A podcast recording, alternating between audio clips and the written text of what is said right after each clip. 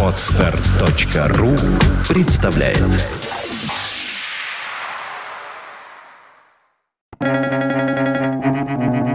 Свободное радио Компьюлента Загадок не существует. Если вообще о чем-то можно спросить, значит можно и ответить. Людвиг Витгенштейн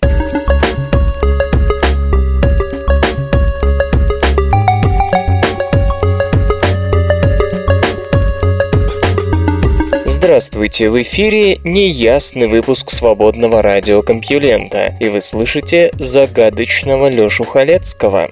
В ближайший час новости. Попробуем разгадать несколько загадок природы. Поехали! Наука и техника. Звезды, выброшенные из своих галактик, сыграли главную роль в реионизации Вселенной.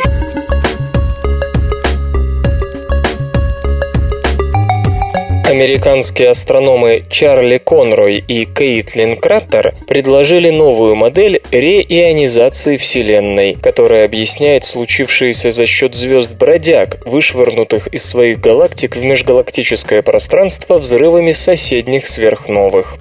После наступления темных веков источников света во Вселенной не было, поскольку звезды еще не сформировались. Однако вскоре весь водород оказался чем-то ионизирован, вторично после Большого взрыва. В итоге заполняющий Вселенную водород из нейтрального темного стал излучающей ионизованной плазмой. Чтобы это произошло, требовалось излучение, в основном ультрафиолет, с длиной волны менее 912 нанометров. А сила его была так велика, что водород во Вселенной до сих пор остается ионизированным.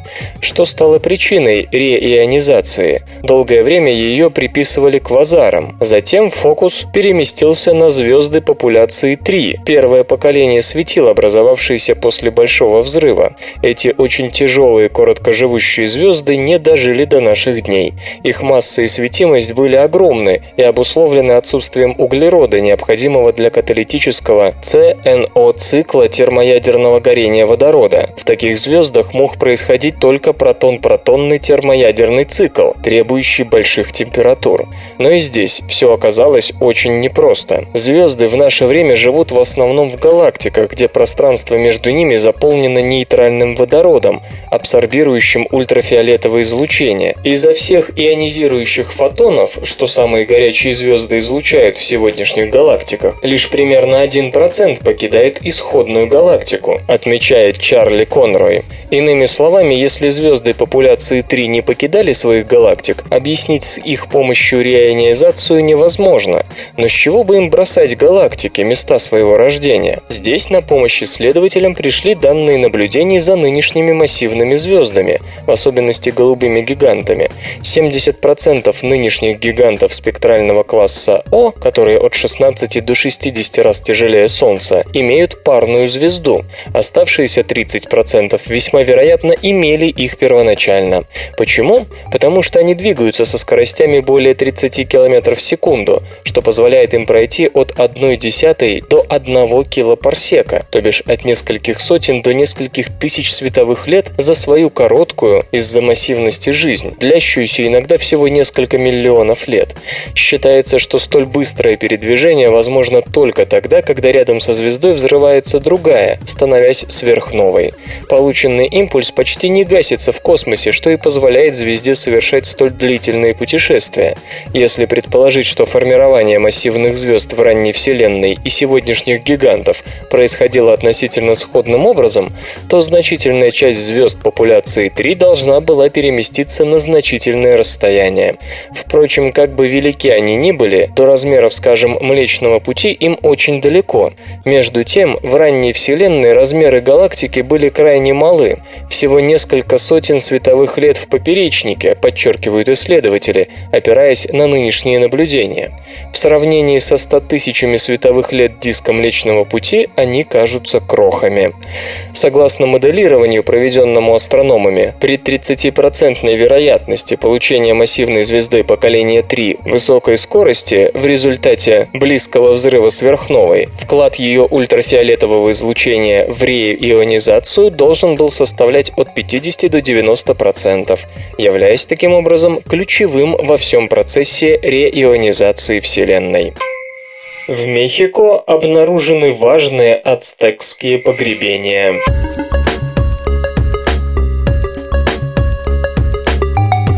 Физический антрополог Хорхе Артура Талавера Гонсалес из Национального института антропологии и истории Мексика рассматривает один из 17 скелетов, обнаруженных недавно в Мехико. Останки, по его словам, рассказывают о государстве ацтеков под названием Тепанек, процветавшем около 700 лет назад.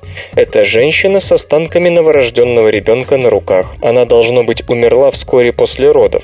Причины смерти всех этих людей требуют дальнейшего изучения но отверстия в некоторых черепах уже сейчас позволяют предположить жертвоприношение. Рядом с телами обнаружены алтарь, остатки помещений и различные предметы культа. О Тепанеке мало что известно. Во-первых, это царство жестоко притесняло народ под названием Мексика, который в конечном итоге пришел к власти и ответил тем же, постаравшись уничтожить любую память об угнетателях.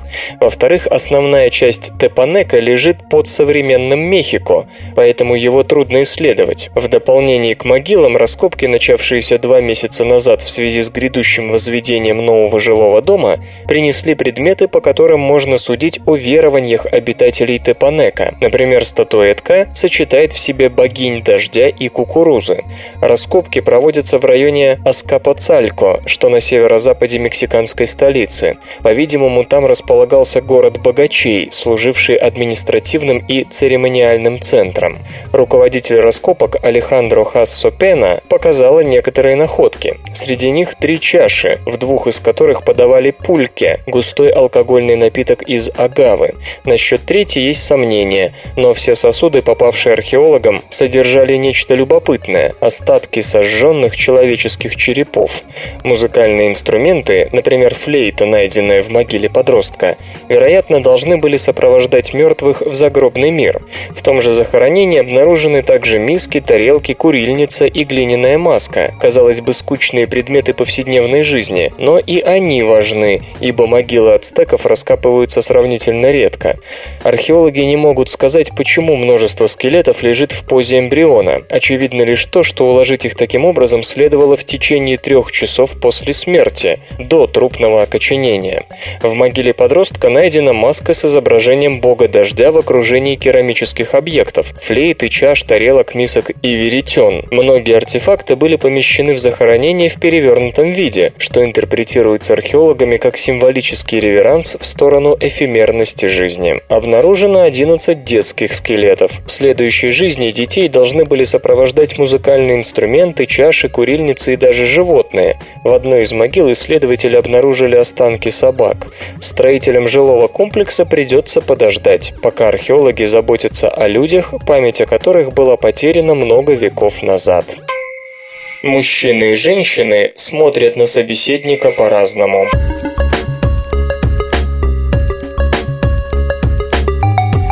Мужчин внимание концентрируется на рту другого человека, а отвлечься мужчины могут на любое постороннее движение. Дамы же, наоборот, предпочитают смотреть в глаза или на фигуру, а отвлекаются лишь на еще одного человека, попавшего в поле зрения.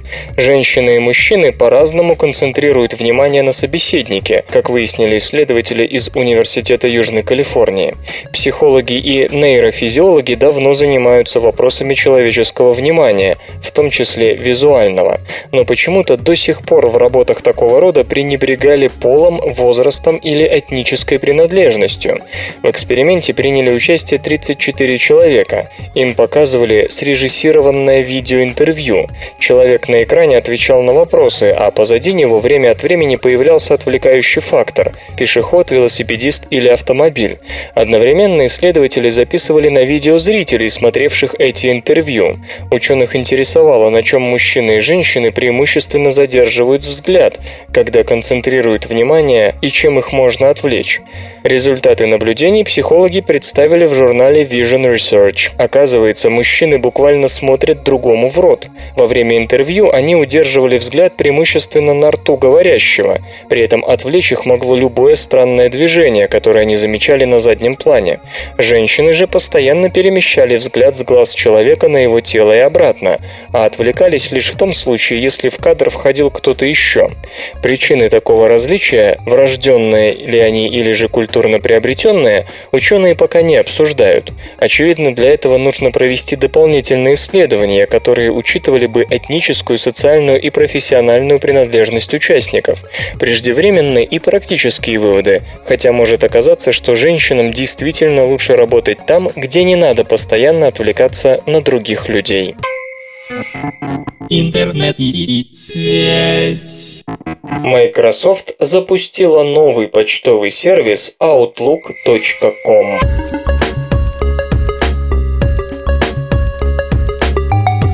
Microsoft представила предварительную версию новой почтовой службы Outlook.com с расширенными социальными функциями. По словам разработчика, Outlook.com является новым шагом в переосмыслении персональной электронной почты от дата-центров, которые ее обслуживают, до конечного продукта, предоставляемого пользователю.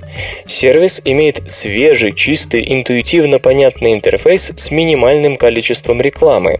Outlook.com связан с популярным популярными социальными сетями и сервисами, такими как Facebook, Twitter, LinkedIn и Google. Можно просматривать фотографии друзей, сообщения, обновления их статуса, беседы и прочее. Outlook.com автоматически отделяет личные сообщения от рассылок, обновлений статусов, новостей из социальных сетей и другой информации.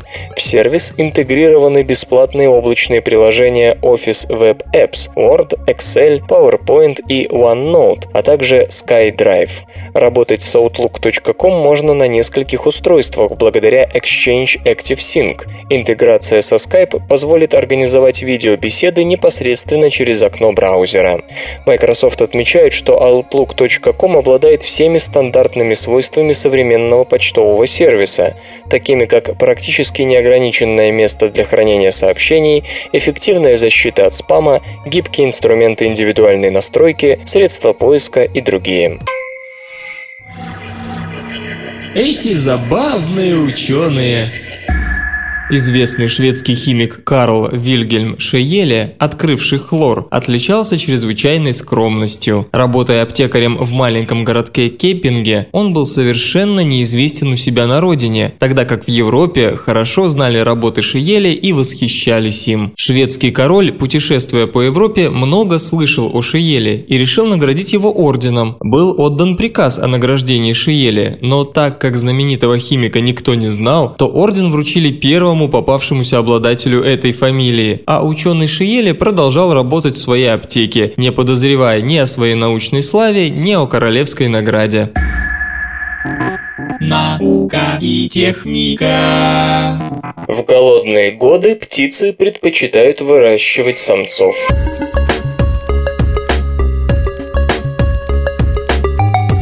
Экологические условия влияют на соотношение полов в потомстве Ам1. В неблагоприятные периоды у них выводится больше самцов, которых проще вырастить.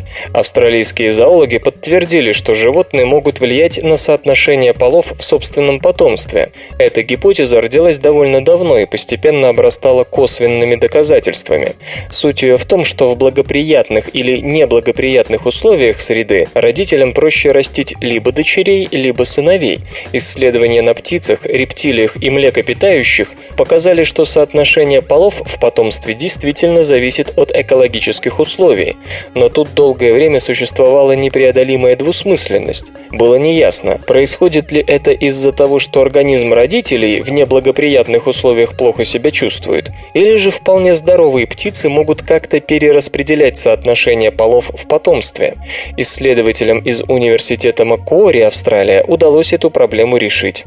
Зоологи взяли около полусотни молодых трехцветных попугайных амадин и разделили их на две группы. Одних держали на высокопитательной диете, 20% которой составляли белки, других на низкопитательной с содержанием белков всего 8%. При этом исследователи старались, чтобы птицы из обеих групп набрали одинаковый вес и вообще чувствовали себя хорошо. Спустя 12 недель с амадинами провели тесты, которые подтвердили, что все они здоровы, после чего их отправили размножаться. Оказалось, что самки, сидевшие на объединенной белками диете, производят намного больше самцов. Обратная картина наблюдалась у тех, кто питался обогащенной белками пищей. У них возрастал процент дочерей. Следует иметь в виду, что самцы у амадин более неприхотливы. Если качественного корма не хватает, мальчики все равно растут быстрее, вырастают здоровыми и вылетают из гнезда раньше, если сравнить их с девочками, оказавшимися в таких же условиях. Около половины молодых самок не доживало до самостоятельного возраста, если условия были не слишком хороши. При этом доля смертности среди молодых самцов составляла всего около 7%. Еще раз необходимо подчеркнуть, что самки-матери были здоровы, просто их организм сделал какие-то выводы из текущих условий среды и поменял соотношение полов в потомстве, доведя его до оптимума с точки зрения выживания. В неблагоприятных условиях усилия самки не пропадут даром, если в гнезде будут сидеть преимущественно самцы. Что до других животных, то исследователи предполагают, что такой же механизм есть и у них, причем у человека тоже, хотя экспериментально проверить влияние плохих условий жизни на процент девочек в человеческом потомстве вряд ли возможно. Детали такого механизма пока что от исследователей скрыты, хотя есть предположение, что тут, скорее всего, главная роль принадлежит стрессовым гормонам. Дельфины объединяются по культурному признаку.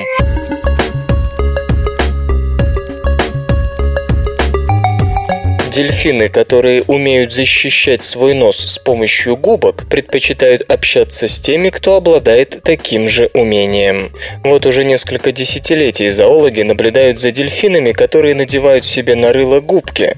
Самые первые свидетельства этого странного поведения относятся к середине 80-х. Некоторое время понадобилось ученым, чтобы понять, что это не просто так. Затем долго не удавалось выяснить, зачем дельфинам губки, пока не оказалось, что с их помощью животные перепахивают дно в поисках пищи, не боясь повредить нос.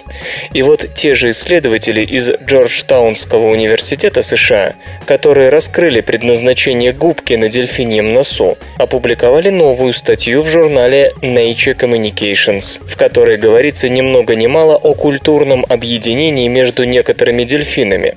Далеко не все дельфины знают про уловку с губкой.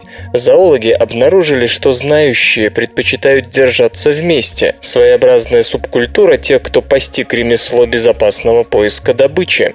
Дельфины вспахивают дно в одиночку, то есть нельзя сказать, что целая группа заинтересована в том, чтобы ее члены носили губки. Скорее всего, дельфину безразлично, умеет ли его сосед носить губку на носу.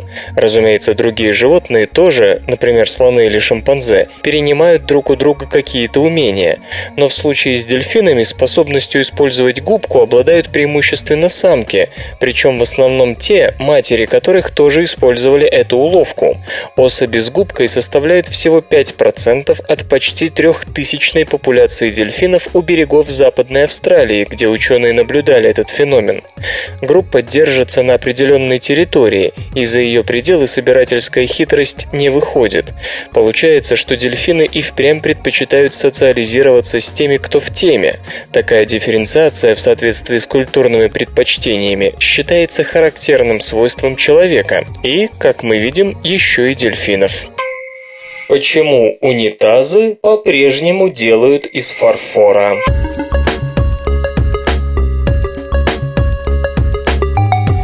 Веками мы сидим на одних и тех же унитазах. Нет, сантехника стала более разнообразной и изысканной, вплоть до украшений из виниловых кошечек. Но в основном стульчики, как и столетия назад, изготавливаются из фарфора. Почему нельзя взять материал помоднее? А вот почему. От туалета требуются три вещи, говорит Брайан Хедлунд, старший менеджер компании Кехлер. Во-первых, должен быть смыв. Во-вторых, унитаз должен быть водонепроницаемым и чистым. В-третьих, ему надлежит быть крепким, потому что на нем сидят люди, и некоторые из них весьма тяжелы. Так вот, фарфор отлично подходит по всем параметрам. Итак, самое главное – это эффективное удаление отходов. Это вам не просто водичку в отверстие закрутить. Унитаз – машина довольно сложной конструкции. Бачок, чаша, смывная арматура, выпуск и так далее. Фарфоровые унитазы производятся из смеси глины и воды, которую заливают в форму и пропускают через печь. Процесс простой и сравнительно недорогой, а, скажем, пластик формируется с помощью экструзии или литья под давлением, и столь сложные формы из пластика влетают в копеечку. Да, из него можно делать унитазы, но зачем чем разбрасываться деньгами. Давайте ограничимся сиденьями. Второй фактор – долговечность. Посмотрим правде в глаза. Нам приходится сидеть на унитазе и порой дольше, чем позволяет распорядок дня. И когда это случается, лучше не думать о том, что стульчак может развалиться под нами, а сосредоточиться на первоочередной задаче. Так вот, фарфор – сверхпрочный и очень жесткий материал, тогда как пластик слегка поддается под человеческим весом. Это не обязательно означает, что он нас не выдержит, но ощущение такое может сложиться, а в соответствующие минуты лучше избегать дискомфорта. Хорошо, тогда может быть взять нержавеющую сталь, она прочна, унитазы из нее просты в изготовлении, говорят, в тюрьмах ставят именно такие. Но опять и снова на первый план выходит субъективное ощущение потребителя. Даже если облагородить стальной унитаз деревянным или пластиковым сиденьем, что-то будет не так, согласны? Фарфор к тому же еще и чемпион по водонепроницаемости поверхности. Пористый материал предоставляет удобные гавани для капель воды, в которых размножаются бактерии, а фарфор покрывается глазурью и зацепиться там не за что. Кроме того, глазурь выдерживает многократную чистку самыми свирепыми средствами. Компания Кёхлер как-то провела эксперимент. Унитазы почистили по 80 тысяч раз, что примерно соответствует 20 годам эксплуатации. Тестирование только подтвердило, что люди меняют сантехнику в туалете скорее по эстетике эстетическим причинам, чем из реальной необходимости. Математическая модель объединила 9 механизмов работы микро-РНК в один.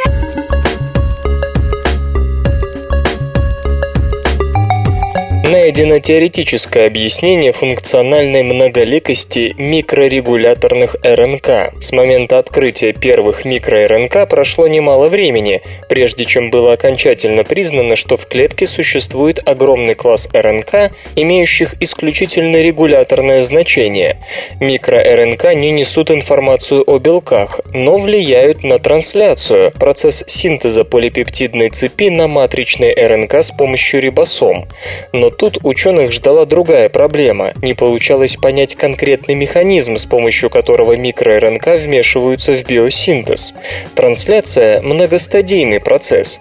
Сначала на матричную РНК садятся белковые факторы, помогающие рибосоме найти стартовую точку кода полипептидной цепи. Затем на матричную РНК садится малая субъединица рибосомы, потом к ней присоединяется большая, после чего начинается собственно синтез белка. И непонятно, где именно в дело вступает микро-РНК. То ли они мешают взаимодействию факторов трансляции с матричной РНК, то ли запрещают рибосоме садиться на матричную РНК, то ли вмешиваются на середине белкового синтеза, то ли вообще вместе со специальным ферментом расщепляют РНК-матрицу, делая невозможным всякий синтез. Было поставлено множество экспериментов, но ничтожнейшие изменения условий, которые, казалось бы, не должны были ни на что повлиять, приводили к совершенно другим результатам. Вместо одного ожидаемого механизма исследователи видели другой. Ученые из Национального центра научных исследований Франция и Лестерского университета Великобритания, судя по всему, сумели разгадать эту загадку. Чтобы объединить все противоречивые данные, посвященные механизму работы микро-РНК, они построили математическую модель, и выяснилось, что экспериментаторы до сих пор наблюдали разные проявления одного механизма, то есть в основе функциональности функционирования микро-РНК лежит простая биохимическая реакция, что-то вроде метамеханизма, которая по-разному проявляется в разных экспериментальных контекстах. Или если еще чуть-чуть переформулировать, все эти механизмы работают одновременно, а экспериментаторы могут зафиксировать только один. Созданная учеными модель описывается в журнале RNA. Исследователи рассмотрели 9 механизмов работы микро-РНК с сопутствующими экспериментальными данными. Все это было совмещено с физическими параметрами, характеризующими взаимодействие молекул во время трансляции и разные этапы этого процесса. Компьютерное моделирование подтвердило сосуществование нескольких механизмов в условиях, когда разные параметры трансляции оцениваются по-разному, когда одним придается большее, а другим меньшее значение. Полученные результаты имеют гораздо большее значение, нежели простая систематизация и упорядочение противоречий, касающихся микро-РНК. Они заставляют задуматься над тем, как вообще интерпретировать результаты эксперимента, независимо от конкретных молекул, клеток или организмов, которые мы изучаем. Действительно ли мы видим то, что видим? В качестве отдаленной аналогии можно вспомнить историю с корпускулярно-волновым дуализмом электрона. В зависимости от того, какие его свойства изучает экспериментатор, электрон будет представать перед ним то волной, то частицей. Возможно, и биологам придется привыкнуть к чему-то подобному, хотя их объекты весьма далеки от квантовой физики. Впрочем, возможно, что в данном конкретном случае ученым удастся исхитриться и измыслить эксперимент, который сделает явным тот самый единый, но невидимый механизм работы микро-РНК, о котором говорит математическая модель.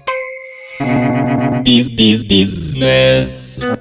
Рынок персональных компьютеров вырос почти на 12%.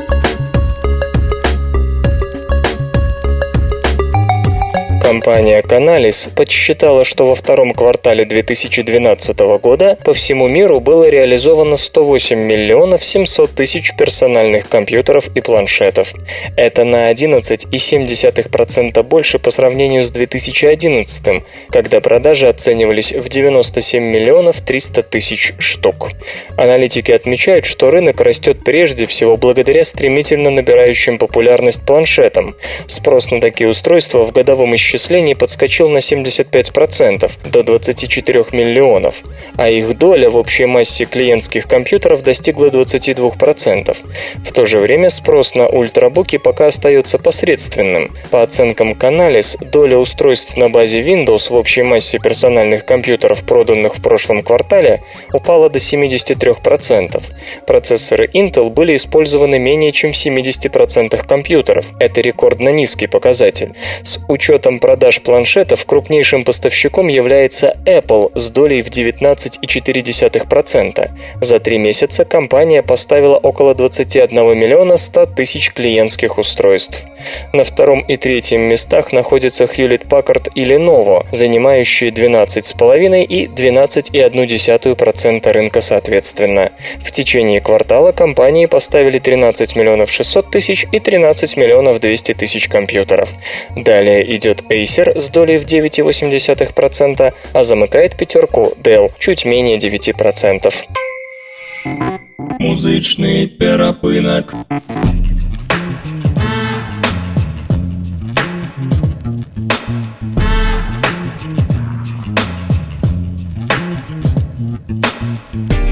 Сегодня в эфире свободного радиокомпьюлента группа «Неглинка», а получать эстетическое удовольствие мы будем от песни разведчика. Сердце ныло Карвалолу просило немцы. Демонстрировали свои силы мне Но я не сдамся, я умнее. Я не отдам им парту-пею Карты с расположением противника. Все запрятано мною в крапивнике. Гниет в болоте парашют. Теперь меня так больно бьют. Офицеры какой-то мужчина от штатском. Собаку злую на мне натаскивал. Мне не дают ни пить, ни есть. Но я-то знаю, выход есть Датчик, что вмонтирован мне под кожу. Активирован мною еще в прихожей. Сигнал получен, летают яки Войска готовятся к атаке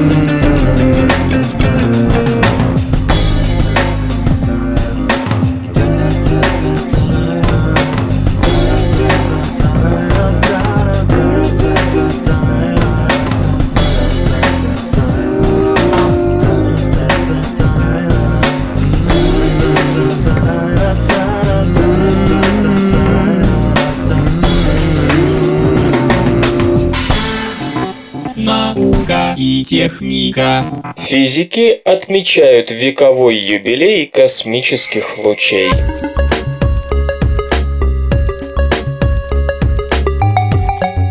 Лет назад австрийский физик Виктор Франц Гесс обнаружил поток субатомных частиц, льющийся на нас из космоса. Среди прочего, это открытие заложило фундамент совершенно новой области исследований – физики высоких энергий, которая совсем недавно снова оказалась в центре внимания в связи с первым экспериментальным подтверждением существования бозона Хиггса. 7 августа 1912 года, когда Гесс завершил седьмую экспедицию на воздушном шаре за год, он, конечно, не осознавал в полной мере, что ему открылось. Ученый лишь зарегистрировал с помощью трех приборов по измерению ионизации излучение на высоте 5300 метров над озером Швилах на юго-востоке немецкой земли Бранденбург. Позже стало ясно, что это так называемое космическое излучение состоит в основном из энергичных, электрически заряженных атомных ядер. 24 года спустя Гесс получил за это Нобелевскую Нобелевскую премию. Обнаружение космических лучей было открытием века и принесло нам совершенно новый взгляд на космос, говорит Христиан Штегман, глава института Дези, Германия. Кроме того, оно стало краеугольным камнем физики элементарных частиц в эпоху до появления ускорителей, ведь изучение космических лучей привело к открытию многих важных частиц, в том числе позитрона, мюона и пиона. В честь юбилея Дези, Потсдамский университет и Институт Институт истории науки общества Макса Планка с 6 по 8 августа проведут симпозиум в Бат-Сарове, где Гесс опустил свой воздушный шар. Участники обсудят прошлое и будущее. Наряду с лауреатом Нобелевской премии по физике Джеймсом Кронином, одним из создателей крупнейшей на сегодня обсерватории для наблюдения за космическими лучами Пьер Аже, что в Аргентине, и 14-м королевским астрономом сэром Арнольдом Вольфендейлом на мероприятии зарегистрировали задействовались и внуки Гесса, Уильям и Артур Брейски. Будет открыт мемориальный камень. Участники смогут полетать на воздушном шаре и полюбоваться на электроскопы, с помощью которых проводятся измерения ионизации. Сто лет – хороший повод оглянуться назад и подумать, куда двигаться дальше, говорит сэр Вульфендейл. Открытие космических лучей привело в свое время к появлению новых направлений исследования. Похожая ситуация возникла и сейчас. Вот-вот будет дан старт нейтрино глубинной астрономии и по-настоящему начнется гамма-астрономия. С помощью гамма-астрономии физики надеются получить новые данные о природе космических ускорителей заряженных частиц, которые в миллион раз мощнее, чем лучшие ускорители человечества. Одиночные протоны космического излучения могут иметь столько же энергии, как хорошо пущенный теннисный мяч, но из-за своего электрического заряда быстрые частицы отклоняются многочисленными магнитными полями во время путешествия по космосу. Поэтому невозможно проследить происхождение частиц по направлению полета, когда они попадают на Землю.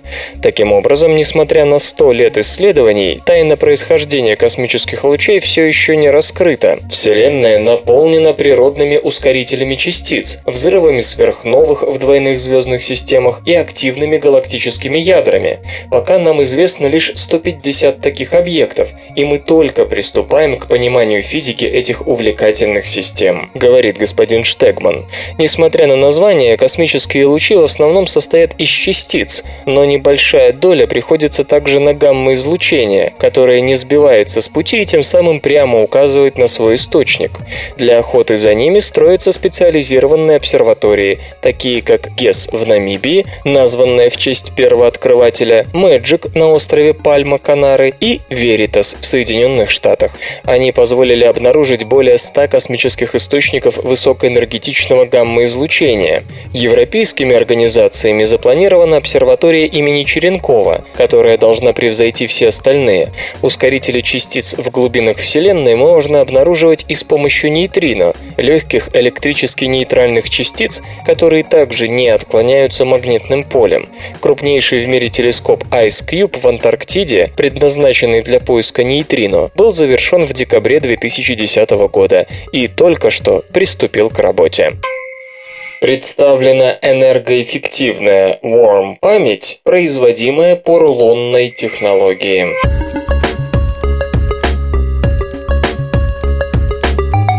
Ученые и инженеры из технического исследовательского центра BBT, Финляндия, представили новый метод быстрого изготовления по рулонной технологии модулей энергоэффективной и стабильной WORM памяти собственной разработки.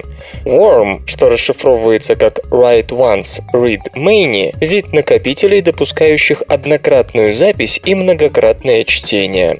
WORM-носители незаменимы в хранении архивных копий любой информации, а также при необходимости в защите от случайного или преднамеренного удаления.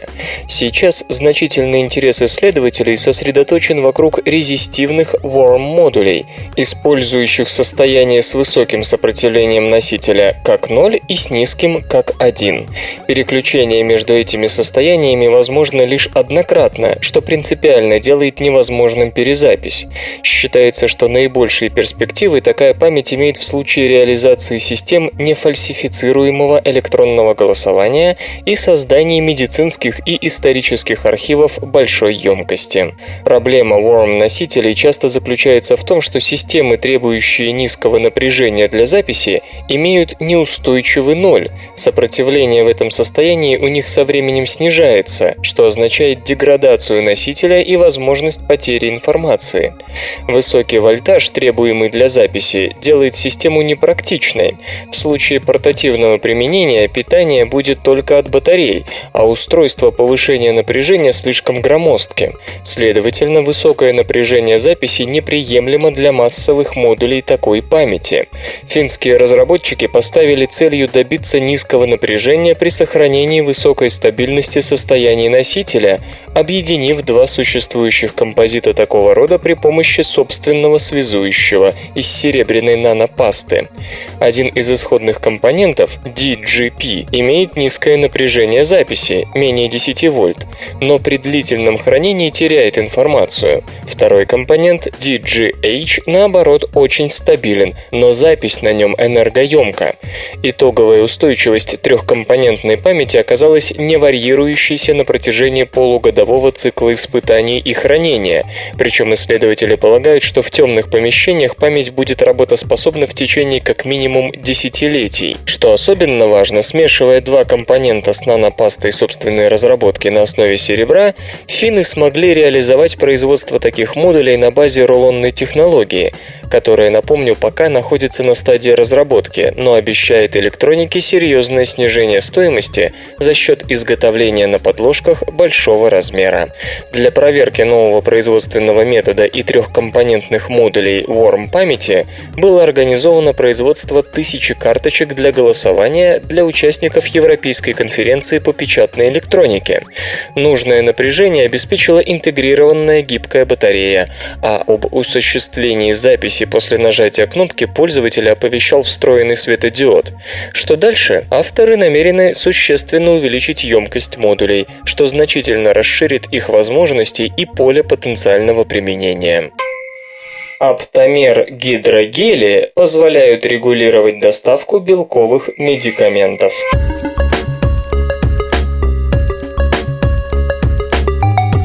Гидрогели могут быть запрограммированы на последовательный выпуск различных белковых лекарств, вместо того, чтобы освобождаться от своего груза случайным образом. Программируемое поведение гидрогеля позволяет упростить доставку сложных терапевтических смесей для лечения самых разных заболеваний.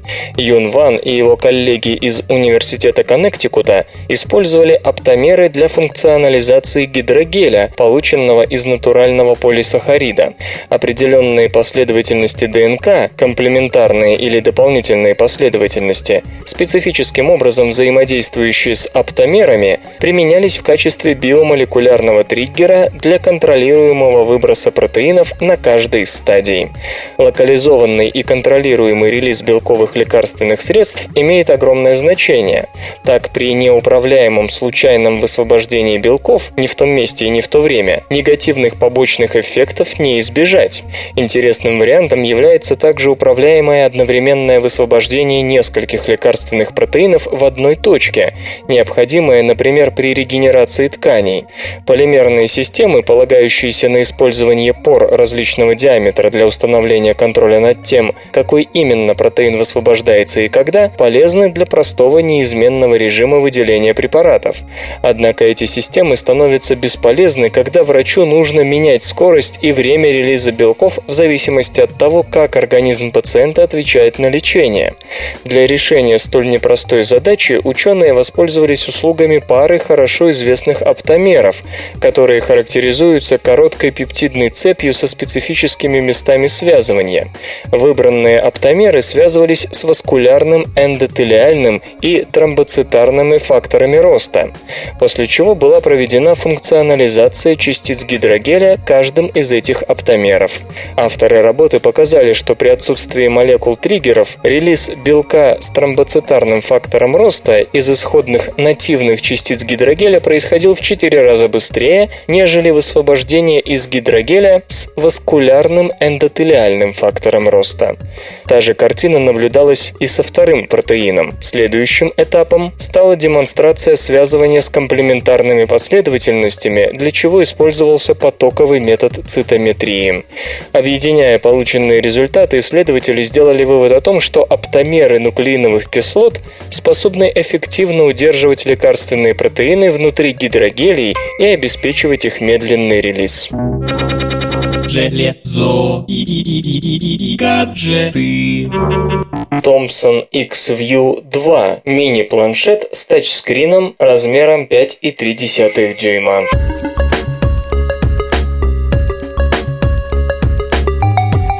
Гибрида мини-планшета и смартфона Samsung Galaxy Note вскоре появится упрощенный конкурент в лице аппарата Thomson X-View 2. Об этом сообщают сетевые источники. Нынешняя модель Galaxy Note оснащена процессором с частотой 1,4 Гц с двумя ядрами, сенсорным дисплеем Super AMOLED размером 5,3 дюйма и разрешением 1280 на 800 точек и 8-мегапиксельной камерой, возможно запись видео в формате 1000 1080p. Операционная система Android. XView 2 также располагает тачскрином размером 5,3 дюйма, правда меньше разрешения – 800 на 480 точек. Тыловая камера имеет 5-мегапиксельную матрицу, фронтальная – разрешением 0,3 мегапикселя. В устройстве применен гигагерцовый процессор с архитектурой ARM Cortex-A9. Объем оперативной памяти равен 512 мегабайтам. Есть флеш-модуль вместимостью 1 гигабайт и слот для microSD карт до 32 гигабайт. Размеры новинки 150 на 81 и на 11 мм. Вес 212 граммов.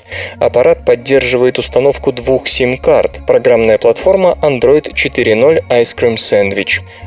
Ожидается, что Xview 2 покажут на выставке IFA 2012, которая откроется 31 августа в Берлине.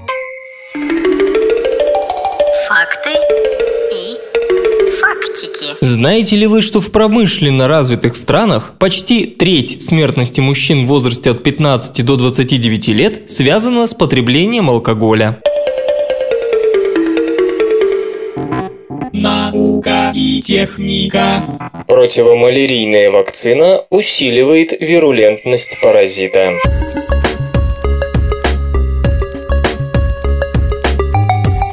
При всей своей первоначальной эффективности прививки от малярии могут подтолкнуть возбудителя болезни к превращению в исключительно жизнеспособный штамм с гораздо большей, чем раньше, вирулентностью.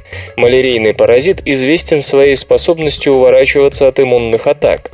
Не в последнюю очередь это связано с особенностями его жизненного цикла. Оказавшись в крови человека, он стремится осесть в клетках печени, а потом снова возвращается в кровь, откуда снова попадает в комара. Каждому этапу соответствуют разные жизненные формы, что сильно затрудняет создание вакцины, которая предусматривала бы все эти варианты. Тем не менее, попытки создать противомалярийную вакцину не прекращаются, и сейчас некоторые из препаратов проходят крупномасштабные испытания. Один из них нацелен на печеночную стадию паразита, другой – на кровяную форму плазмодия. Однако исследователи из Пенсильванского университета считают, что вакцина, сколь бы эффективной она ни была, в итоге может увеличить вирулентность самого возбудителя, и печеночная и кровяная вакцины работают не со стопроцентной эффективностью. Человек, которому их вводили, сохраняет какую-то часть возбудителя малярии и может передать ее другому человеку через комара. Очевидно, в этом случае может сработать отбор. Преимущество получают те особи плазмодия, которые, несмотря на вакцину, сумели уклониться от иммунной атаки. Исследователи Исследователи проверили это предположение в экспериментах со второй вакциной, которая заставляет иммунитет распознавать белок AMA1. Этот белок плазмодий несет на себе, выходя в кровяное русло. Еще в 2004 было замечено, что малярийный плазмодий становится более зловредным, побывав в нескольких мышах, которые до этого уже сталкивались с малярией и потом имели против нее какой-то иммунитет. То есть здесь повышалась не только выживаемость паразита, но и его вирулентность. На сей раз ученые решили выяснить, как ему это удается.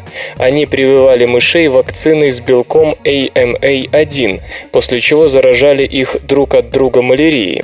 Паразит 10 раз переходил от одной привитой мыши к другой. В конце этого пути плазмодий размножался эффективнее, а анемия, которую он вызывал, была тяжелее, чем когда малярия распространялась среди невакцинированных животных.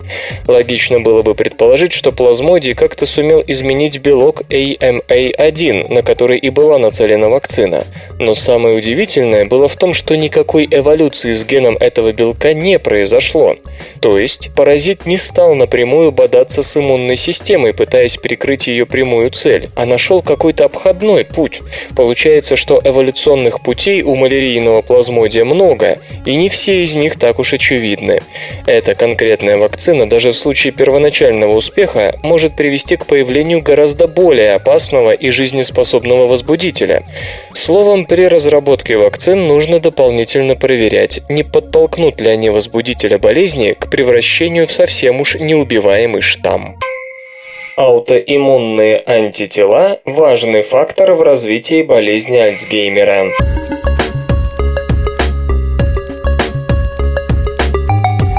Присутствие специфических аутоиммунных антител, аутоантител, порожденных некорректной работой иммунной системы, причина повреждения кровеносных сосудов головного мозга. Это открытие сделано учеными из Центра молекулярной медицины имени Макса Дель Брюка в Берлине и биотехнологической компании RDAAK Diagnostic, Германия, при изучении мышиных моделей. Полученные результаты позволяют предположить, что аутоиммунный механизм является одним из основных факторов патогенеза и прогресса болезни Альцгеймера и мультиинфарктной деменции. Антитела – это молекулы, вырабатываемые иммунной системой и являющиеся настоящим оружием в борьбе с чужеродными организмами. Но случается, что они перестают различать своих и чужих и нападают на здоровые клетки. Такого рода состояния составляют группу из 40-50 заболеваний, называемых аутоиммунными, а антитела, атакующие хозяина, именуются аутоантителами.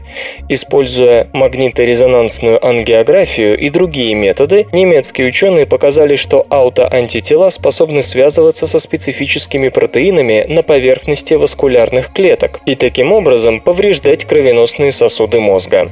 Почему? Потому что соединяясь с рецептором, аутоантитела генерируют постоянное стимулирование последнего, что приводит к увеличению внутриклеточного уровня ионов кальция. В результате стенки кровеносных сосудов утолщаются, создавая трудности притоку крови к головному мозгу. Проверив несколько образцов крови пациентов с болезнью Альцгеймера или мультиинфарктной деменцией, исследователи выяснили, что половина из них содержала похожие антитела. Затем пациенты были разделены на две группы. В одну вошли больные, аутоиммунные антитела которых были удалены из крови методом иммуноадсорбции. Вторая была контрольной, не получившей лечения. В течение всего наблюдения, которое длилось сначала 6, а затем 12 месяцев, пациенты, прошедшие процедуру иммуноабсорбции, показывали значительные улучшения в работе памяти и способностях к ведению повседневной жизни. Напротив, состояние больных из контрольной группы за это время серьезно ухудшилось. Цифровые пилюли не позволят обмануть врача.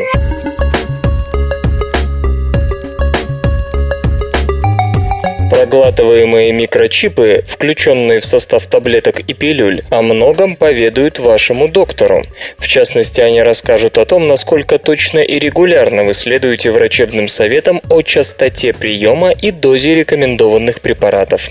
Первые сенсоры такого рода уже получили одобрение от надзорных органов США и готовятся выйти на рынок. Внимание, друзья, наступает эра цифровой медицины. Врачи искренне видят в таких устройствах решение проблемы, потому что, по их словам, как минимум половина пациентов принимает медикаменты совсем не так, как предписано. По крайней мере, они теперь смогут вовремя узнать, когда нужно напомнить больному о строгом соблюдении предписания, или быстро понять, почему предложенное лечение не работает. Созданием и производством оригинальных устройств занимается Proteus Digital Health, один из резидентов Кремниевой долины. К ее чести нужно отметить, что компания понимает, подобные устройства больше всего напоминают о неминуемом наступлении 1984 года, когда большой брат будет наблюдать даже за тем, как вы гладаете таблетки. Сенсор размером с крупную песчинку представляет собой миниатюрный кремниевый чип, содержащий следовое количество магния и меди. При проглатывании чип генерирует небольшое напряжение в ответ на воздействие желудочного сока, который и передает сигнал на поверхность кожи пациента, где специально прикрепленная наклейка, похожая на пластырь от курения, перенаправляет информацию на мобильный телефон, принадлежащий врачу или больнице, но не пациенту. Основными кандидатами на скорое внедрение являются препараты, принимаемые хроническими больными и возрастными пациентами. В первом случае невнимательность может вызвать резкий прогресс заболевания, а во втором пациент может просто не помнить, что и как он принимает. Таким образом, подчеркивает производитель, основная идея чипов не в наказании нерадивого больного, а в помощи как пациентам, так и врачам. Последние смогут более основательно отслеживать то, как больной откликается на лечение. Свободное радио Компьюлента.